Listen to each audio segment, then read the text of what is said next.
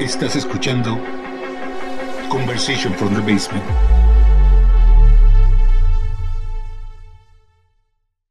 Hola, ¿qué tal? Soy Darío. Bienvenidos una vez más aquí a Conversation from the Basement. Y pues muchas gracias por escucharnos y por todos los likes que nos han dado. Muchas gracias a todos los que pues dieron ese pues ese pasito me gusta. Y pues le damos la bienvenida desde la República Independiente de Querétaro, aquellos separatistas, a Joel. Joel, ¿cómo estás? Bien, bien, hermano. Bien, bien, hermano. Todavía compartimos la misma moneda y el mismo idioma, afortunadamente. Ay, cabrón, ¿por qué tendrían que ser diferentes? Pues dice que soy un separatista. Esos separatistas. Es que sí, es que la verdad sí, güey. Bueno, la verdad sí, dice. Bien, bien, hermanos. Y bueno, también aquí este, vamos a darle la bienvenida a, Chucho desde la bellísima de la hermana república de, hermana de, Azcapotzalco, de, Azcapotzalco. La, la bella airosa Azcapotzalco. La bella airosa, la tierra de José José. Creo que siempre digo lo mismo, ¿no? Ya está a parecer como, como disco rayado, güey. ¿no? no importa. Y este, bueno, bueno, pues hoy tenemos aquí de invitada a, a una buena amiga. Karen, ¿cómo estás? Hola, pues muchas gracias por la invitación. Pues qué, bueno, qué chingón compartir música con ustedes. Eso. entonces, bienvenida Karen. Ahorita ya Karen se puso un poco seria, ya, que estamos sí, no, No, sé, qué te pasó. Estaba, estabas, estás como seria, así como, como estuvieras dando las noticias. No, no, no. Ya olvida el trabajo. Es que ya llega un momento en el que soy señora. Pues yo creo que todos, pero ahorita poco a poco ya. Pero ahorita nos relajamos, tú no te preocupes. Exacto. Venga. Va. Y pues, pues vamos de una vez, ¿no? Sí, nada más o menos para comentarle a todas las personas que eh, este programa se hace con, con, una comunicación que es la música y Karen eligió tres canciones para iniciar la conversación y esta es la primera. No sé si, si quieres, anunciarla, mi querido Caro. Karen, ya te iba a decir Carmen, ¿eh? Carlos. Yo pensé que iba a decir Carlos, mi querido Carlos, güey. Yo dije, no mames. Llevas tres chelas, carnal. ¿Qué pasó? Una, una disculpa pública señor, para todos. Quítenle la bebida. Sí, por favor. Perfecto. Dale, dale, Karen. Pues mira, esta canción se llama Esta noche solo cantan para mí y es de la Casa Azul. La verdad es que si, si bien tengo una línea como muy definida de la música que me gusta, sí soy fiel seguidora del, del ska, del rocksteady, del reggae, pero me mama así cabrón la salsa y sobre todo la salsa inteligente como algo que vamos a escuchar más adelante. Y la única banda creo que de indie pop que me gusta en el mundo se llama La Casa Azul y es además como una apología personal porque en el coro eh, dice, esta noche Karen canta para mí. Entonces creo que por eso me gusta mucho también, gay. Ok. Vale, vamos a pues darle. vamos a escucharlo y regresamos para ver hablar más del respecto de la Casa Azul.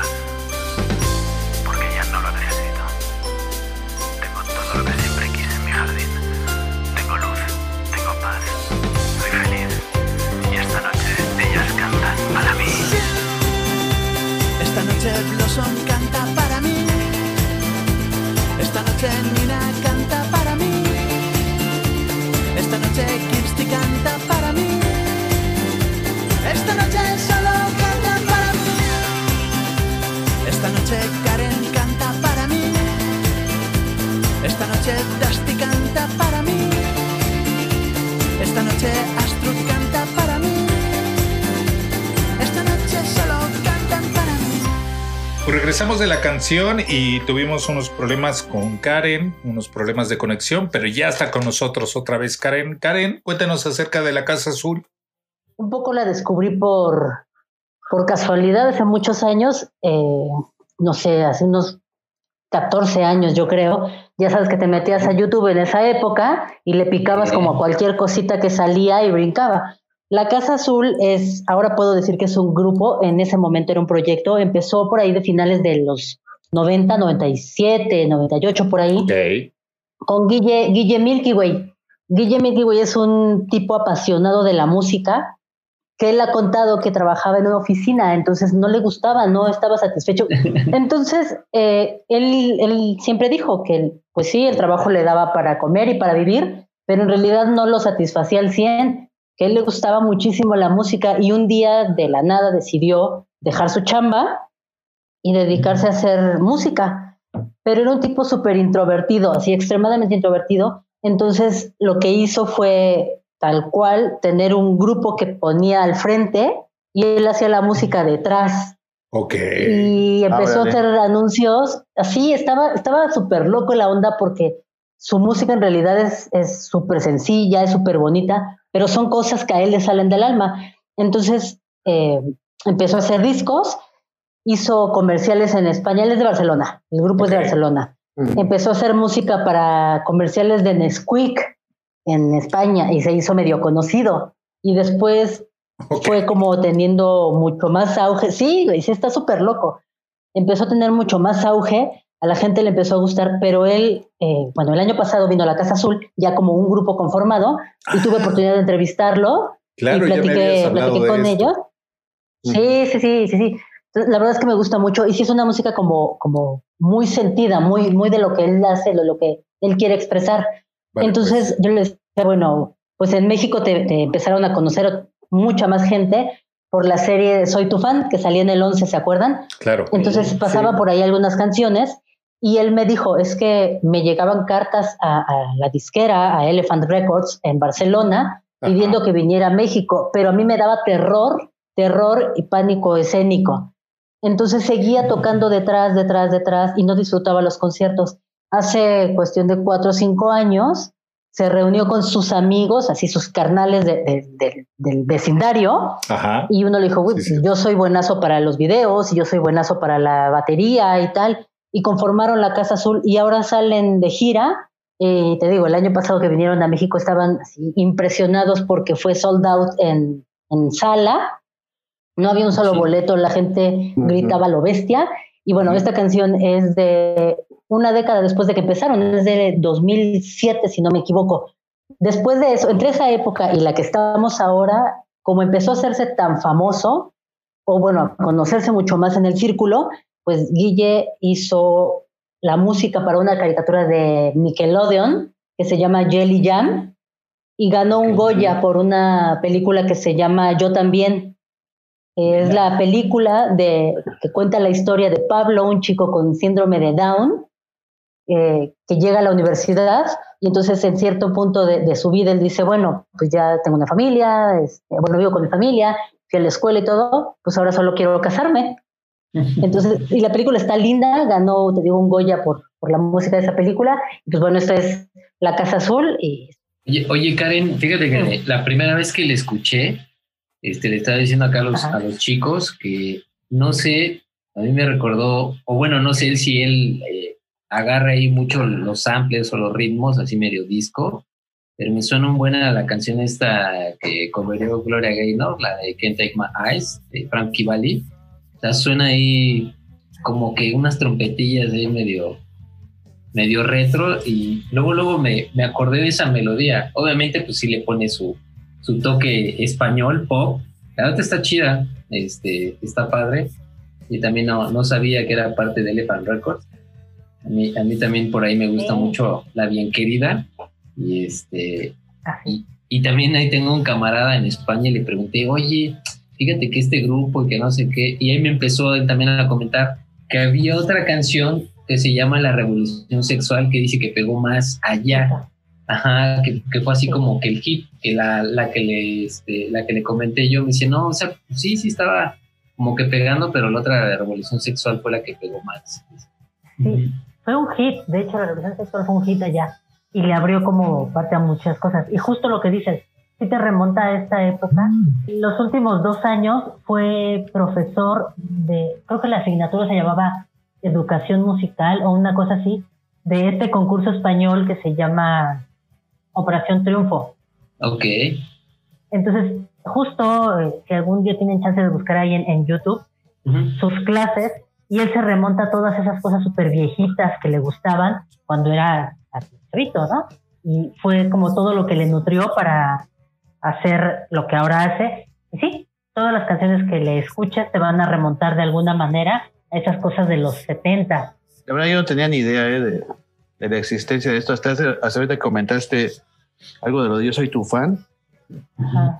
pero pues eh, está chistoso porque yo creo que esta estrella tenía ya como unos 10 años, ¿no? O más, o sea, Yo Lo- creo lo que que- más, porque creo que además hubo una repetición, ¿no? O sea, la pasaron Es y correcto. luego creo que la repitieron como Sí, al no. año, una cosa así. está y, enojado, y güey. la gente empezó a gustarle mucho.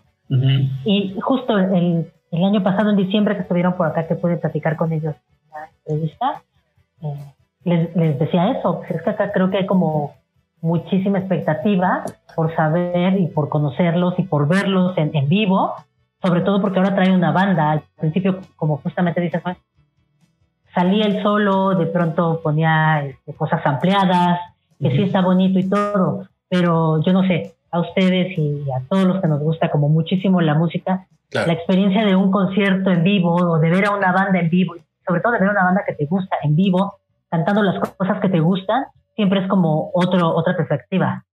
Sí, sí, sí, de- definitivamente que se arme con, con, con, ¿cómo se llama? Con todos los instrumentos en vivo de lo que él sampló, Claro. le, da, le da más potencia al concierto. Y, y qué Sí, chido claro. lo que comentas, que a ti ya te gustaba antes, o sea, más bien no los conocí cuando los entrevisté, sino que desde antes a ti ya te gustaban y te dio la oportunidad de preguntar, yo creo que este, lo correcto y, lo que siempre te habías... es. Este, De hecho, debo digo. decir que, que yo pedí la entrevista, yo escribí a la oficina de España para pedir la entrevista cuando vinieran a México. qué chido. qué Entonces chido. ya de, de la oficina de España me conectaron a la gente que los trajo acá y, y me lo dieron. Y entonces fue, creo que hicimos solamente cuatro entrevistas en México. Ok. O sea, cuatro medios nada más. Cuatro y medio, y ¿no? fue, fue así como, wow, wow, de verdad.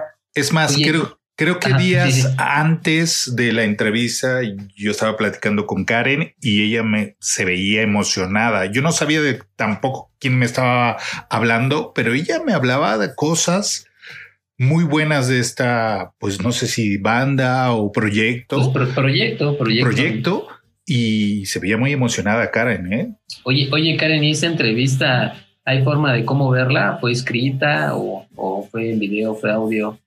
Para quienes estén escuchando la entrevista ¿La de que la Casa tuviste con la Casa Azul, sí, claro.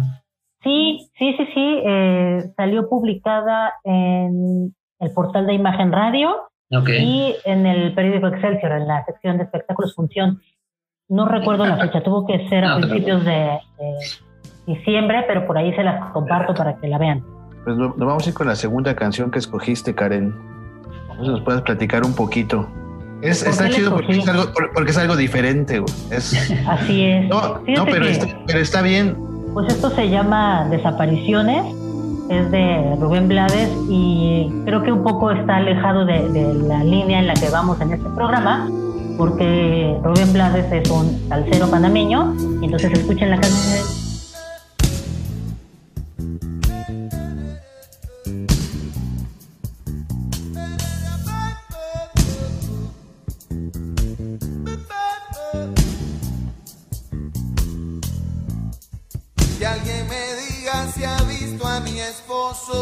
Preguntaba la doña. Se llama Ernesto X, tiene 40 años. Trabaja en celador en un negocio de carros. Llevaba camisa oscura y pantalón claro. Salió ante anoche regresado.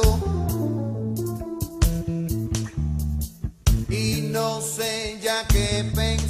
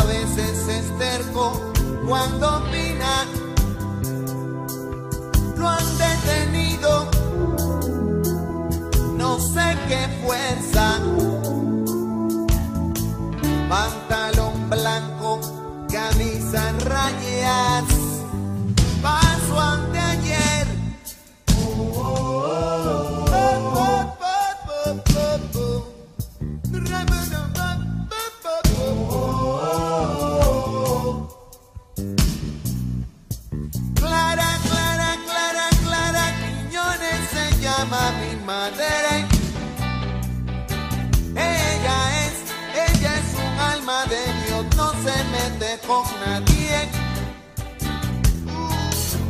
Y se la han llevado de testigo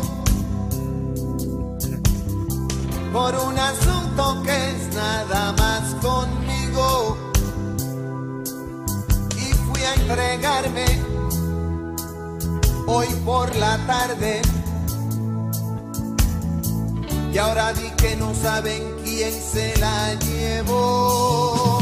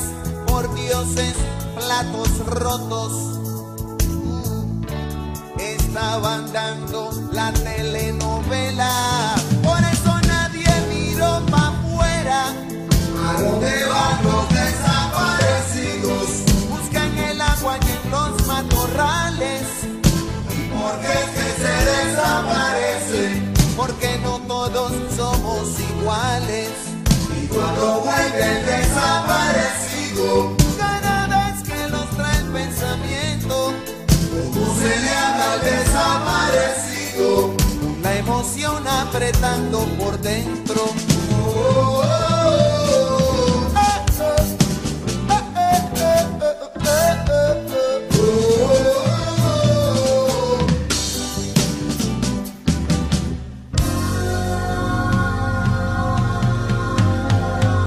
Pues ya regresamos de esta canción, Karen, eh, de Rubén Blades. Eh, no sé si nos quieres hablar al respecto Por- de la por- canción. ¿Por qué Rubén Blades, Karen? ¿Por qué Rubén Blades? Fíjate que cuando era muy niña, en casa de mis abuelos se escuchaban algunos, algunas cosas de salsa y, y cumbia, y me gustaba de pronto, no entendía, te estoy hablando que yo tendría cuatro o cinco años, y no entendía como lo que decían las canciones, pero desde siempre me llamó la atención la música que tuviera trombones, saxofones, todo esto que tuviera vientos, que tuviera metales. Ajá, y, y me llamaba la atención solamente. Cuando crecí, escuchaba a los fabulosos Cadillacs muchísimo, y era entusiasta de los fabulosos Cadillacs y de toda esta onda argentina que llegó de golpe a México y nos influenció pues a muchos, ¿no? Cuando éramos chavitos. Entonces había una canción que se llamaba, que se llama Desapariciones, y yo cantaba así, y repetía y repetía y repetía. Entonces un día llegó a mis manos en una, eh, en una visita a Mix Up, que estaba en la zona rosa, no creo que todavía está, y encontré un disco de un señor llamado Rubén Blades. Entonces lo pusieron, o, estaba sonando, y era una canción que eh, yo escuchaba cuando era niña, que se llama Pedro Navaja. Entonces me remitía a mi infancia porque a, a mis cuatro o cinco años, todos la han escuchado, es un tipo que camina en la calle, eh, que encuentra a una, una prostituta, entonces hay balazos, mueren, y, y al final de la canción el coro dice, la vida te da sorpresas, ¿no? Entonces si un día sabe- sales a la calle y no sabes qué va a pasar. Y me, me llamó tanto el disco que lo compré. Ok. Que yo tendría, no sé, como 14 años, una cosa así. De hecho, iba con mis papás, me parece.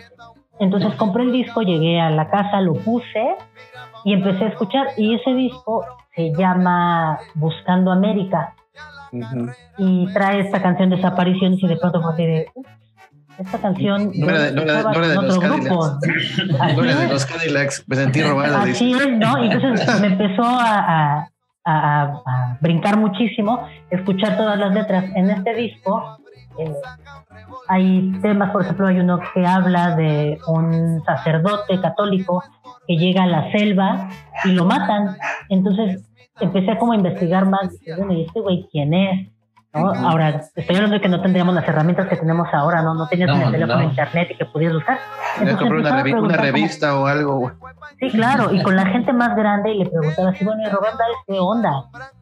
Y ya, entonces pasó el tiempo, a mí me gustó muchísimo. Lo que hace musicalmente es extraordinariamente bonito. Son, son- si algún día tienen la oportunidad de ver a Rubén Blades en vivo, mucho más allá del estigma que tenemos con los géneros musicales y que digan es salsa, la verdad es que entrenle y entrenle chingón porque sus letras son totalmente cargadas de política. Ahora, la historia del señor es que no es cualquier personaje, tiene un Claro. doctorado en leyes en Harvard.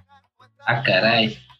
Ajá, eh, ha estado hace unos 10 años, me parece, 8 años, fue el ministro de Turismo de su país y fue Ah, una época en la que dejó de cantar, ajá, dejó de cantar para dedicarse a la política y su tirada era regresar a cantar unos, unos años, me parece que un par de años, y después de eso lanzarse para la presidencia de Panamá. Él es panameño, pero ahora vive en Nueva York porque su esposa eh, es Desde allá. norteamericana y viven allá. Ajá, entonces eh, es totalmente político, totalmente político. Sus letras son súper cargadas de política, súper eh, llenas de contexto. Ha platicado en, en algún concierto que cuando vino por primera vez a México lo llevaron a un, a un bar con Héctor Lavoe, que todo el mundo que sabe que es como non plus ultra. Y entonces Sí, claro. recuerda vagamente que fue a una cantina en Tepito Ok. cuando lo llevaron a cantar. Entonces, eh, bueno, El tendrá el señor sesenta y tantos años, exactamente. Y él lo dice. Y aparte, Tepito es como el paraíso, Tepito es como el paraíso de la salsa, güey. Así es, así es. La neta, o sea, dice mucha gente que luego ahí encuentras un chingo de discos como de este tipo, güey, como de Cosas que, cosas inéditas. co- co- como de salsa, pero así como más pensante, güey, no nada más la música, ¿no? Que ya cuando las escuchas las letras, güey, pues ya ves que traen un, un- un contexto político, güey, un poquito social, güey. ¿no? Un poquito, no decía de anécdotas o algo así, pero como que cosas bien hechas. güey. Además, en Tepito, güey, hacen una fiesta cada año, este, quitan todos los puestos y ponen un chingo de bocinas y se pone a bailar salsa. A mí me tocó una vez ver esa experiencia y es impresionante estar ahí parado, donde están todos los puestos en Tepito y ver este, esta magnitud de espectáculo que pueden poner ahí en Tepito. Claro. Y justo, es eso, él, él ha dicho, pues yo nací en un barrio, soy de barrio y tengo todo el contexto, ¿no? Digo, teniendo un, un doctorado en leyes en Harvard Claro, y estando en- a, a tres pasos de la presidencia de su país, tiene todo el contexto político. Entonces, por ahí en su página se avienta a veces unos textos amplios de su opinión política en el mundo. Es bueno, por ahí está bueno.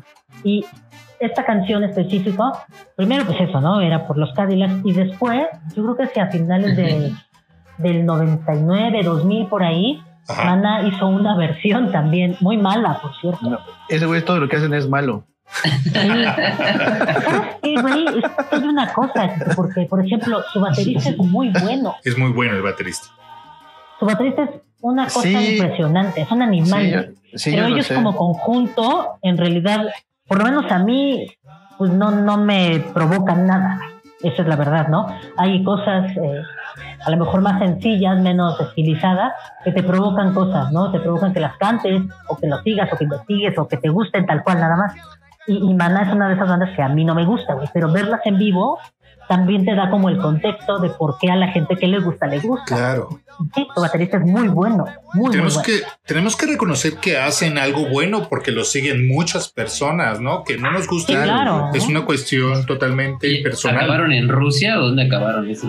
No sé, creo que, que hasta Maná era tocaron como con un Molotov. príncipe de Mónaco, güey, así muy o sea, cabrón. sí, creo que a lo mejor aquí no, ya no la armaron tanto, pero es así como, como Molotov. O sea, en Rusia creo que lo siguen más que aquí, yo creo. Sí, Sí. debe ser, debe ser, ¿no? Y entonces, pues bueno, ese es el contexto de, de esta canción. E hilando No, sí. conversación, eh, el, ajá. El buen Chucho escogió una canción para tener este puente contigo. Ya no digo discusión y contestación porque aquí me ven muy agresivos, pero... En somos pacifistas. Pero escogimos una canción especialmente para este momento y Chucho nos lo va a presentar. querido Karen. Pues ahorita hablando un poquito de Rubén Blades, todo esto, vamos a ligarlo con, con Peligro de Mano Negra. A ver qué Que te parece, también- Karen. Habla ahí un poquito también de, de una canción de Rubén Blades. Sí. Vamos a dar, vamos a darle Darío. A ver, pues, y regresamos aquí.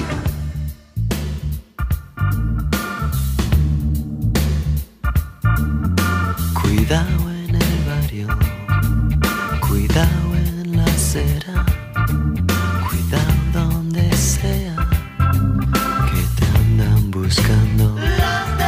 Seguridad,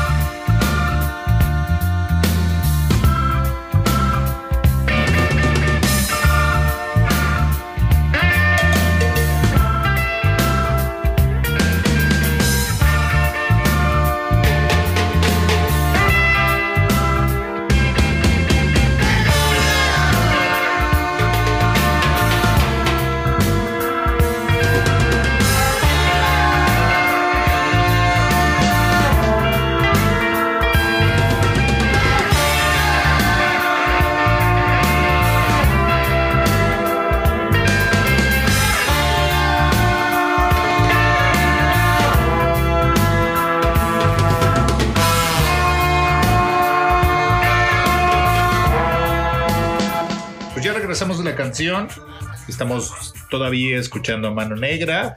Esta fue nuestra propuesta para contestar a Rubén Blades. Oh, yo sigo que contestar, ¿verdad? Pero bueno, fue como para... Para, se- pelear, para seguir, para, para seguir un poquito con Rubén Blades. Perdón, perdón, ¿no? es que yo lo veo. eh, Yo estudié comunicación, esto es contestar, no tiene nada que ver no con una, no, es, no es conflicto. una cachetada, güey. No polarices, Darío. Sí, sí, sí, no es una cachetada, güey. Pido una disculpa nuevamente al público por esto. Siempre lo hago en cada, en cada programa. Pero estuvimos escuchando a Mano Negra, una propuesta de Chucho que quiso dar a Karen. No sé si Chucho quieres hablar al respecto. Pues yo la escogí más que nada porque cuando Karen puso la de, la de Rubén Blades, Ajá, automáticamente me acordé. Había pensado en otra. De sí. hecho, había pensado en, eh, había pensado en, Lo- en, Lo- en Love and Hate, pero hay una parte que es de Sí, Willy. Colón. Pero después me acordé, dije, ah, no, dije, peligro, sí es. Ahí sí es, es trae una parte importante de, de una canción de Rubén Blades que se llama Que andan buscando, me parece, si, no Ujú. me, si no me equivoco.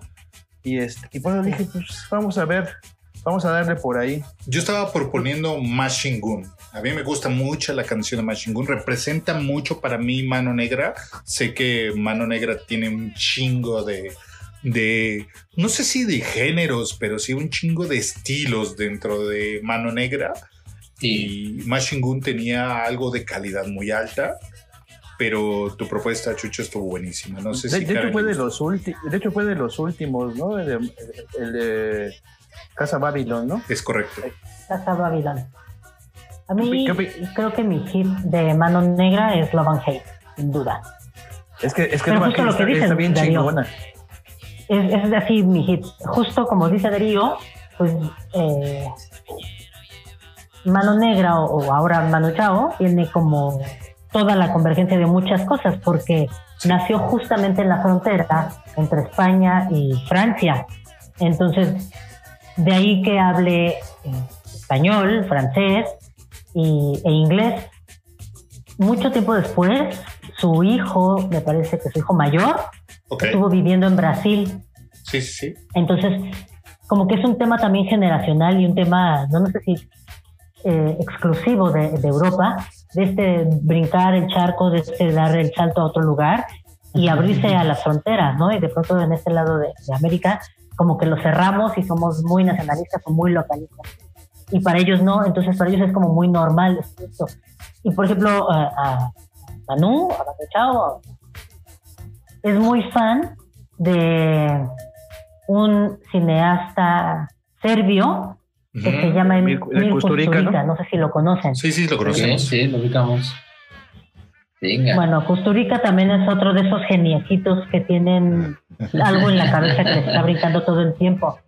Después de, de la separación de, de Yugoslavia, se fue a estudiar cine a París y cuando regresó, el, el presidente, no sé si está bien dicho que era el presidente yugoslavo, eh, le dijo, oye, ¿ves ese cerro que se ve allá? Te lo regalo. No. Kusturica, con todo lo que traía, la influencia, te lo juro, con toda la, la influencia que traía de haber estudiado cine en París, güey, Claro. hizo una, hizo una, una sala cinematográfica en el Cerrito.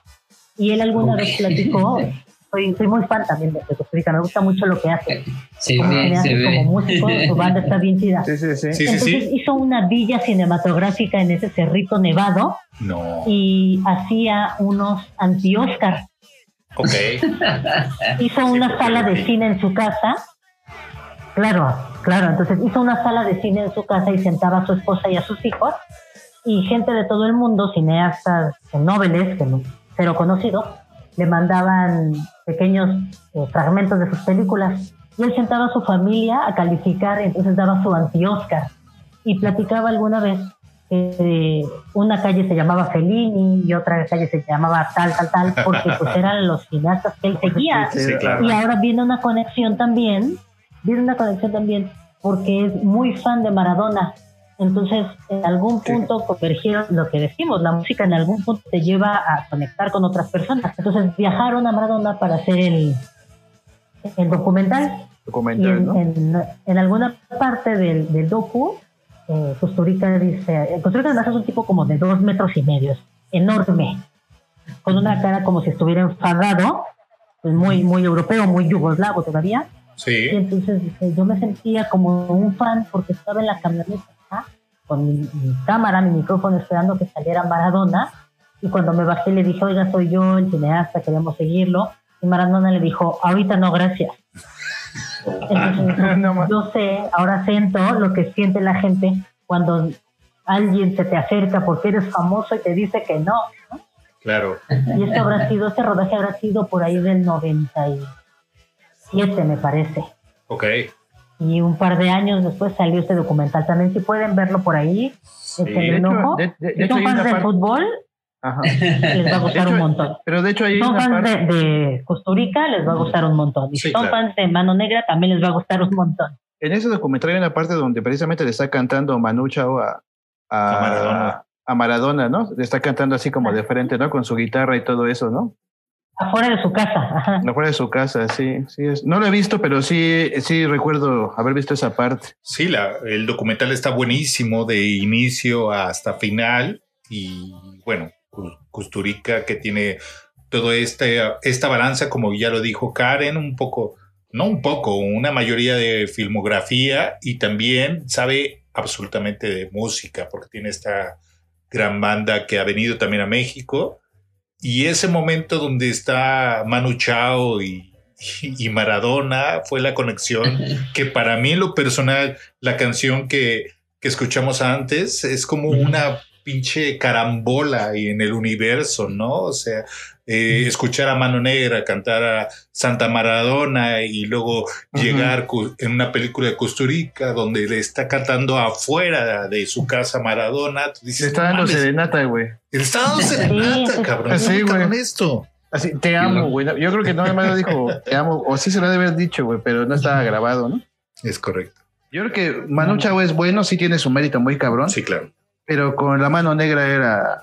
Yo creo que, yo, creo que- yo, creo que ellos se- fue- yo creo, yo creo que ellos se complementaban, güey, bien cabrón, güey. Sí, A pesar, a pesar de que Manu era la cabeza, güey, pero yo creo que ya, en- ya en conjunto como músicos, güey, yo creo que sí amalgamaban todos súper bien, por eso, por eso sacaron tantos discos tan buenos. No digo, todos los discos fueron muy buenos. ¿no? Los- Sí, todo, el putas Fever, güey, o sea, Y, y la- Perdida, Latinoamérica le dio un gran empuje a un chingo de grupos, ¿no? Porque les dio, les abrió las puertas para, para estar dentro de Mano Negra y, y después conocimos este, pues, su música, ¿no? Como Todos tus muertos, que también estuvo tocando con Mano Negra. Mano Negra es grande en Latinoamérica. Yo, yo, me, yo me recuerdo. acuerdo cuando, Dime. ajá. Yo me acuerdo cuando compraba revistas, güey, Ajá. venían las reseñas, haz de cuenta, sacaban uno de X grupo así, género punk, ¿no, güey?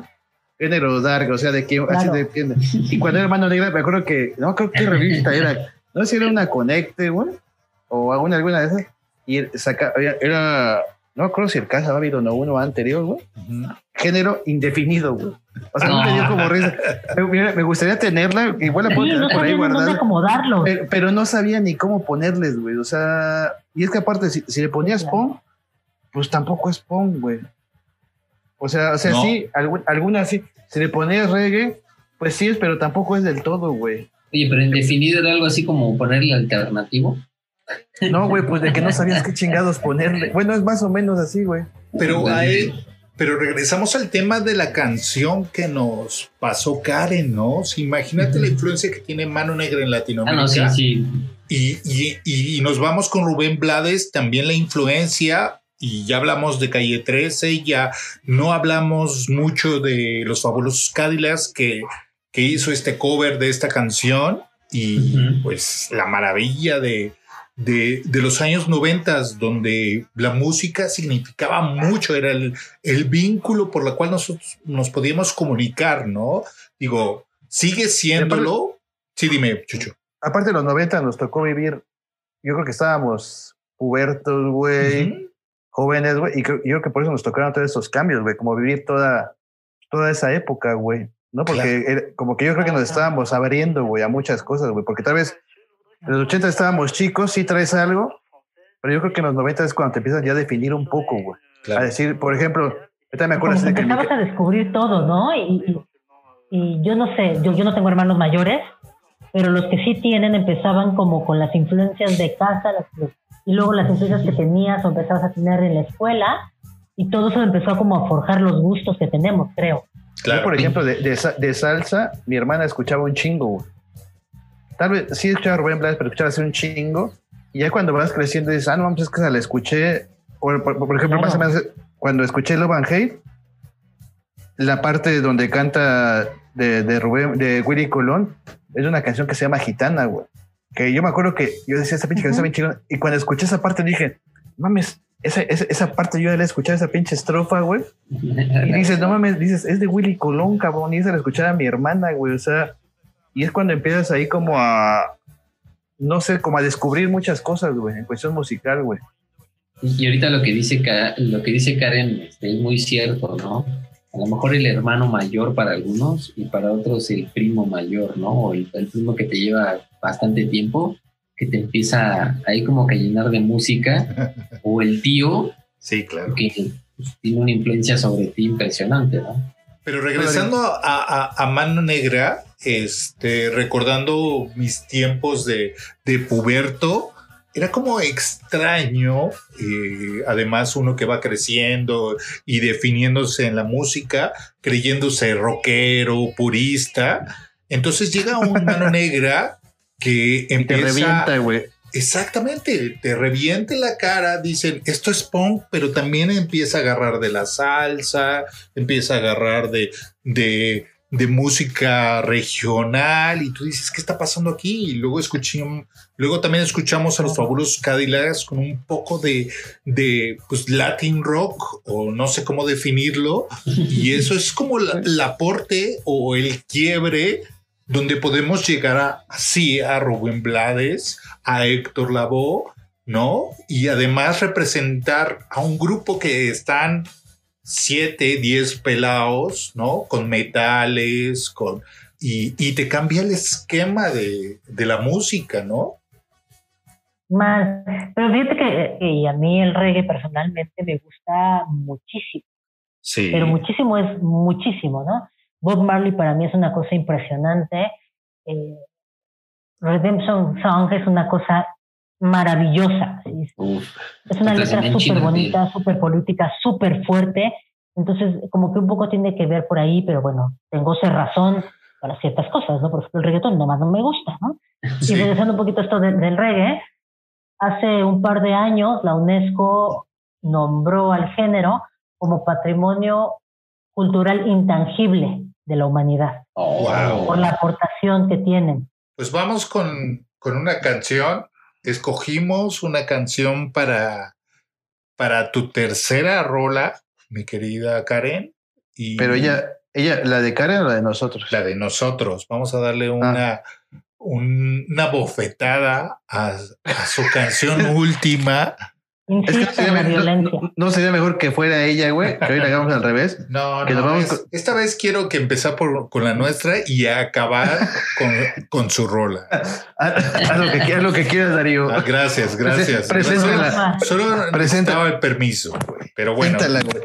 esto es Rancy. El escenario es tuyo, Darío. El micrófono abierto es tuyo. Esto es Rancy y es Time Bomb. Y ojalá que les guste. Make a movement, then you better come in. It's just ability, that reason that we're so thin.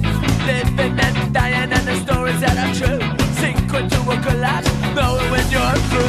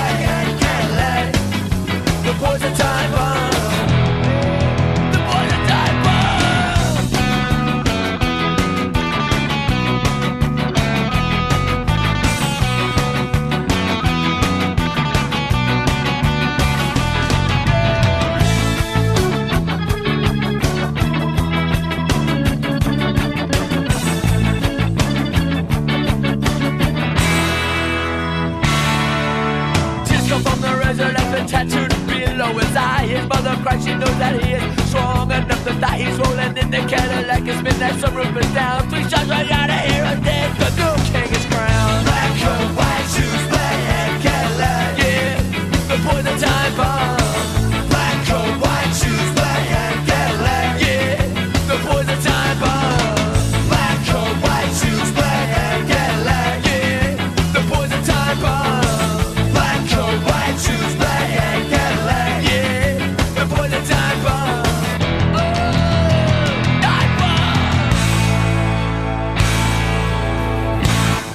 Pues ya regresamos de la canción. Esto es Rancing y sigue siendo Rancing.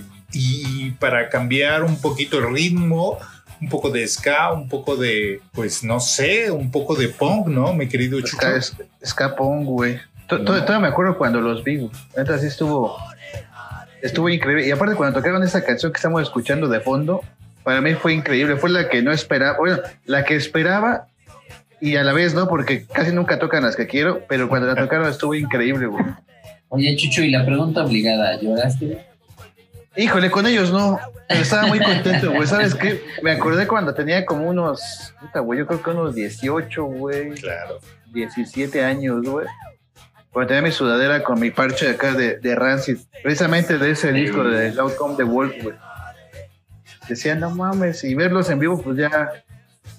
Ya estaban ruquillos. Tú también estabas por ahí, ¿no, Karen? Ese día. Sí, y estoy recordando justo que los vi hace, creo que dos vives latinos. Sí. Pues, eh, Sí, ¿no? o tres, dos o tres, ¿no? No, no más o recuerdo. menos. Sí, sí, y entonces fue como regresar a mi juventud. intentaba brincar, pero ya las piernas no daban. ¿no? Cálmese, señora. No, como si tuvieras. ahí va- Iba a decir, como si tuvieras No, pero 40 ¿sabes años. qué? Yo creo que, pero creo que ya todos estamos por ahí. Ya, ya estamos por ahí, cabrón. Todos, cabrón. ¿Pero qué pasó, Karen? yo creo. 2017. Tus Sí, tres- hace tres 17. años. Chinga, Hace tres años. Estuvo bueno, estuvo bien bueno. Porque creo, Chucho, que todos los que estábamos ahí éramos como de nuestra edad y, y, y rockeábamos durísimo, así, de verdad, como si tuviéramos 15 años otra vez, ¿no? Es que Es- es ya que- es el es muere que- latino, güey. Ya no es el vive latino, ya es Yo- yo me acu- yo me mayor. yo me acu- entonces, Yo me acuerdo de ese día cuando ya, me traté de hasta adelante, pues estaba el slam, güey. Pero éramos puros contemporáneos, ¿no, güey? Y me acuerdo que se cayó un güey. Sí, Y, y todos, la neta, hubiera sido otro día, hace muchos años, güey, lo pisas, ¿no? Y a la chingada. O sea, no, no, todos, espérense, espérense, se cayó uno, se cayó uno. Y así lo sí, levantábamos. Claro, por Ya, güey, pero ya decíamos, no mames, pues ya, Eres espalda, la rodilla, güey, ya, ya todo está mal, güey, ¿no? O sea, o sea, nos la pasamos chido, pero nos respetamos ya, güey. Sí, estuvo es- muy bueno. Pero, como dice muy, muy Karen, bueno. e- era, éramos puros como, pues más o menos de la edad, ¿no? O sea, Se dice contemporáneo. contemporáneos, para no ser ni tan viejos, pero tampoco tan chavos, ¿no? Así, ni modo que digan, no, estábamos puros chavos, ¿no? No mames. Estábamos pues, ya puros chavos. Ya tenías 40 años, casi. Estamos respetuosos, además. Exactamente. Bueno, es lo que queríamos que viniera en los años noventas, cabrón, ¿no? Yo creo que Oye. si, si hubieran venido ellos en su tiempo, hubiera estado bien cabrón. No mames. Pero creo que no había un lugar donde ponerlos, güey. Pues a mí también se me hizo raro que lo pusieran en el Vive, güey, porque. Pero yo creo que no había de otra, güey. Alguien que patrocinara, ¿no? Alguien que. Pero es que, ¿sabes que Las bandas de punk, güey, o sea, sí, las más rotas, Muchísimo cada vez que salen los carteles, ¿no? pues Sí. vienen pues vienen a Atlane, güey. O me acuerdo que venían a, a los Reyes La Paz, güey, allá Eh, la, periferia, sobre todo. Es correcto. Y, la y película. aparte, por ejemplo, yo me acuerdo que no fui, güey, por pendejo, cuando vino el Exploiter desde el 94, eran de Ponga así machín, que todavía siguen, güey. Los putearon, güey. La banda, güey, y también el. GBH, el GBH también los, los putearon y se...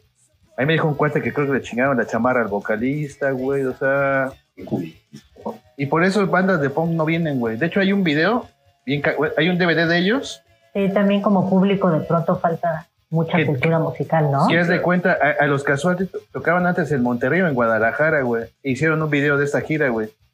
Y me acuerdo que los punk de Guadalajara o de Monterrey, los tomas decían, no vayan al DF porque los van a madrear. Y pues sí, Pues que como en, como en esta onda de nuevas bandas, nuevas generaciones que, que van aprendiendo o van tomando cosas de todo esto, de la disquera de, de Rantis, de Hellcat Records, hay una banda que es muy buena que se llama The Interrupters. no mames, la vocal está bien bonita, güey. Yo necesito algo así. Todo mundo, güey, todo mundo quiere con ella, ¿no? Yo, mames, yo la vez, la vez que Sí. la vi dije, no mames. Bueno, ya continúa, nada, fue un, un super paréntesis. Lástima, lástima que. Sí, claro, es que todo mundo, todos los hombres por eso siguen a la banda. Es una banda súper bonita de, de un ska de tercera ola, Ajá. Que es, es como una mini banda, porque solamente son Cuatro. instrumentos base, tienen batería, bajo, guitarra, y de vez en cuando les acompaña un, un- un tipo que toca el teclado y el trombón, Ajá. que hace como otras cosas. Pero la banda en sí está bien buena. Pero The Interrupters hace un cover buenísimo de esa banda. Entonces también por ahí hay que darse chance de escuchar cosas Yo la- buenas, Yo, yo a de buena los calidad. Yo ellos los topé, no, no sé qué estaba escuchando en el YouTube y ves que te va poniendo canciones como que tengan que ver. Ajá. Y dije, le voy a dar, no mames, cuando le di, güey, dije, "Mames, necesito algo así, güey. Me algo así, güey. No, me, me caso, me, me caso 20 veces, güey. Me caso, me divorcio y me vuelvo a casar, güey. No, y aparte está bonita, güey, la morra, güey. O sea, y, y aparte se viste chidillo. Acá sus de negro, sus zapatitos Dr. Martens. Yo la he visto y con su playerita de The Clash, güey. No. Ajá. Interrupters. De Interrupters, güey. Sí. Y ahora que que estuvo súper fuerte eh, el movimiento de BLM, eh, Black Lives Matter, eh, ellos estaban así súper en favor de eso, ¿no? De, de no al racismo, no al clasismo. Y entonces esto nos liga no sé si ya podemos irle como ligando, Sí, muy sí, sí. lindo, a, a una canción de un grupo que yo creo que es de mi top 5, una banda inglesa maravillosa, que un poco en el contexto es que cuando los nativos de Jamaica empezaron a migrar a, a Inglaterra, Inglaterra. se llevaron sus discos, entonces eh, se llevaron estos géneros, el mento, el calipso, y empezó a forjarse otro nuevo movimiento. Empezaron a hacer las fiestas clandestinas que eran los sound systems, sobre todo en, en los en las covachas de, de los La gran historia por dónde va. Londres. Ajá, entonces van como por ahí y empiezan a hacerse, empiezan a hacerse bandas eh, de, de Esos sound system europeos. tablero de ajedrez, justamente por, eh, por el tema de, de la inclusión racial. Y bueno, pues no sé, si quieres platicar algo más de The Specials, y Pues vamos a podemos darle. darle. Pues vamos a escuchar The Specials y esta canción que nos quiso poner este Karen. Y regresamos para despedir el programa y saber por qué quiso poner esta canción. Regresamos.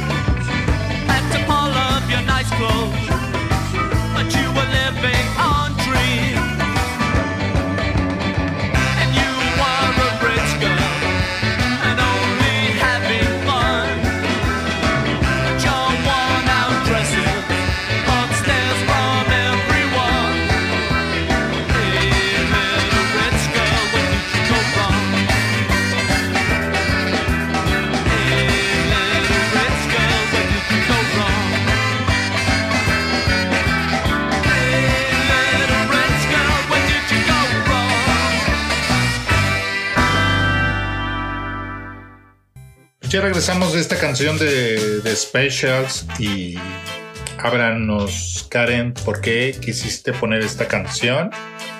¿Y por qué querías acabar? Porque este surtido rico. esto? surtido rico, tienes razón.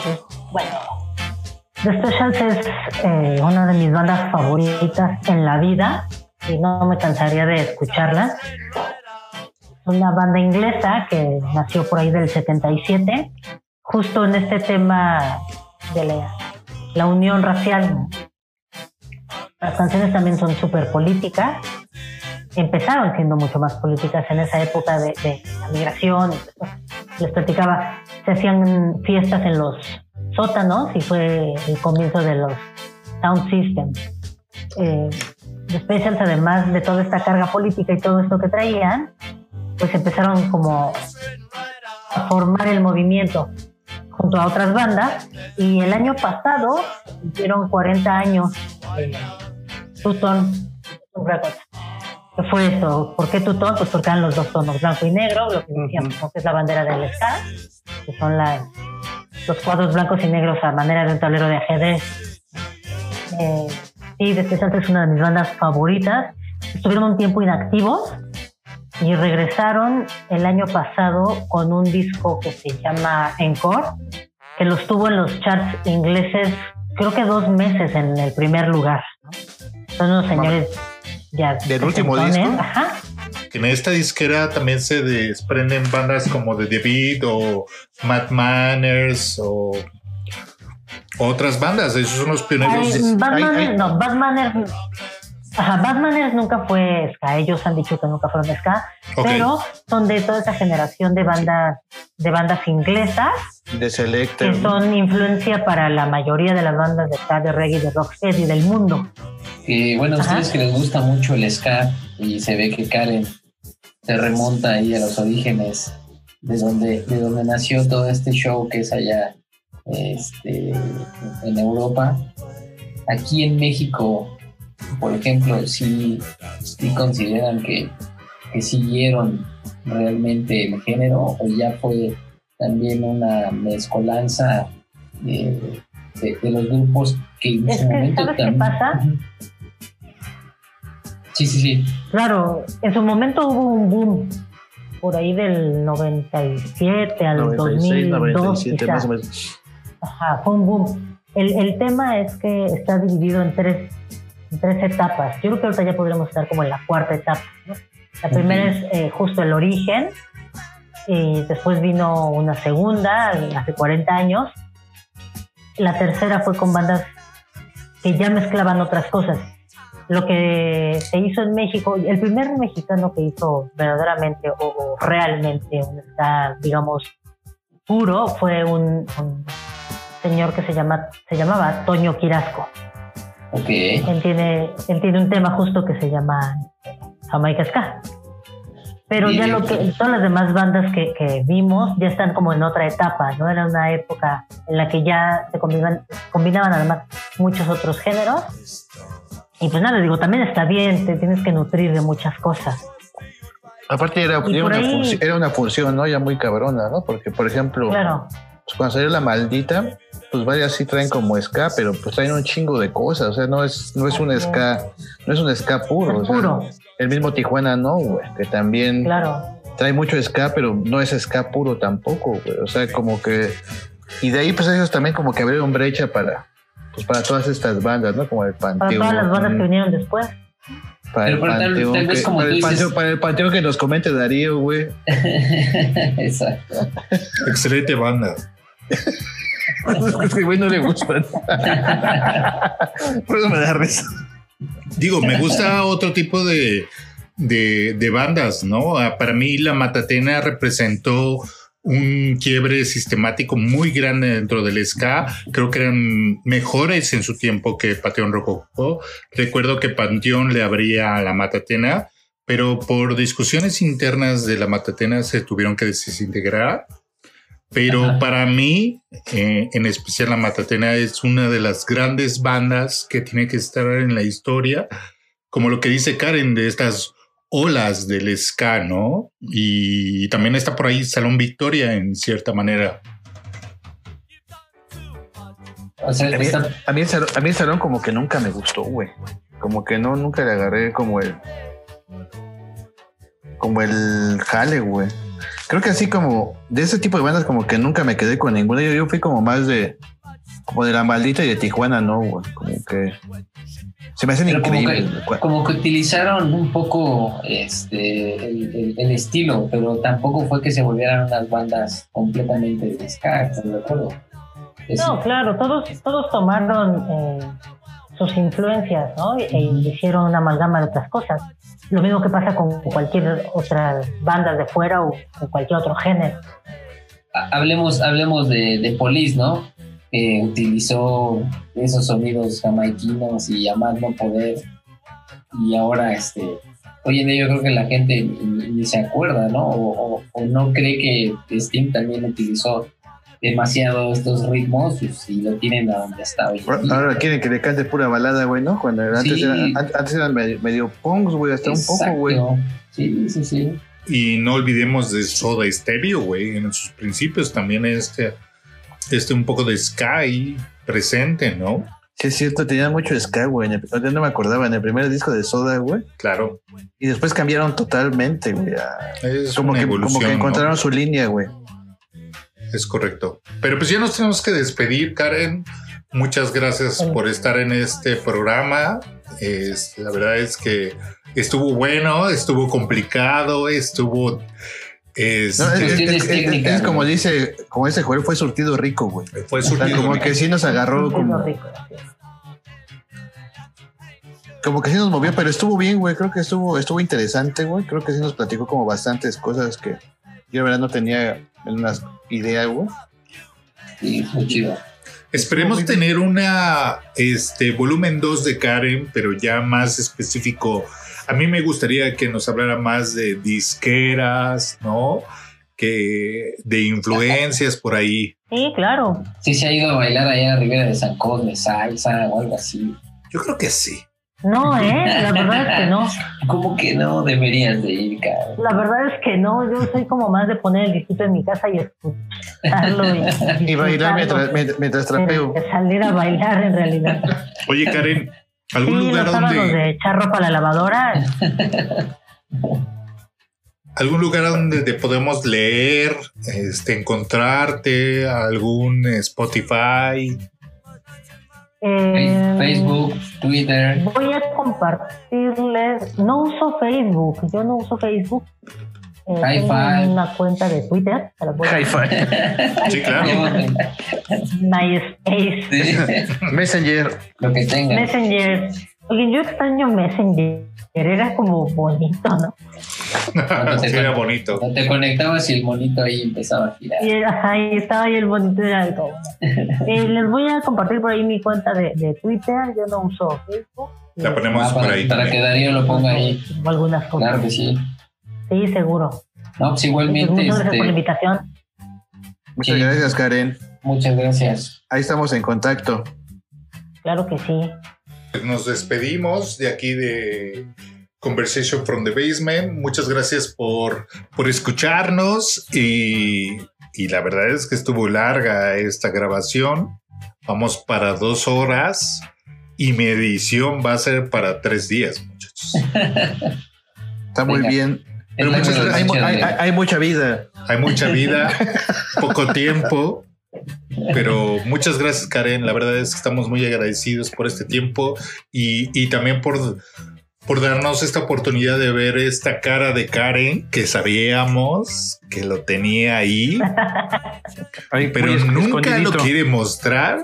Y creo que en algún futuro vamos a producir su programa que va a ser- se, se va a llamar este Karen Alon o Ok. O como, ¿cómo dicen estos, los de Casa Azul? ¿Cómo se llama?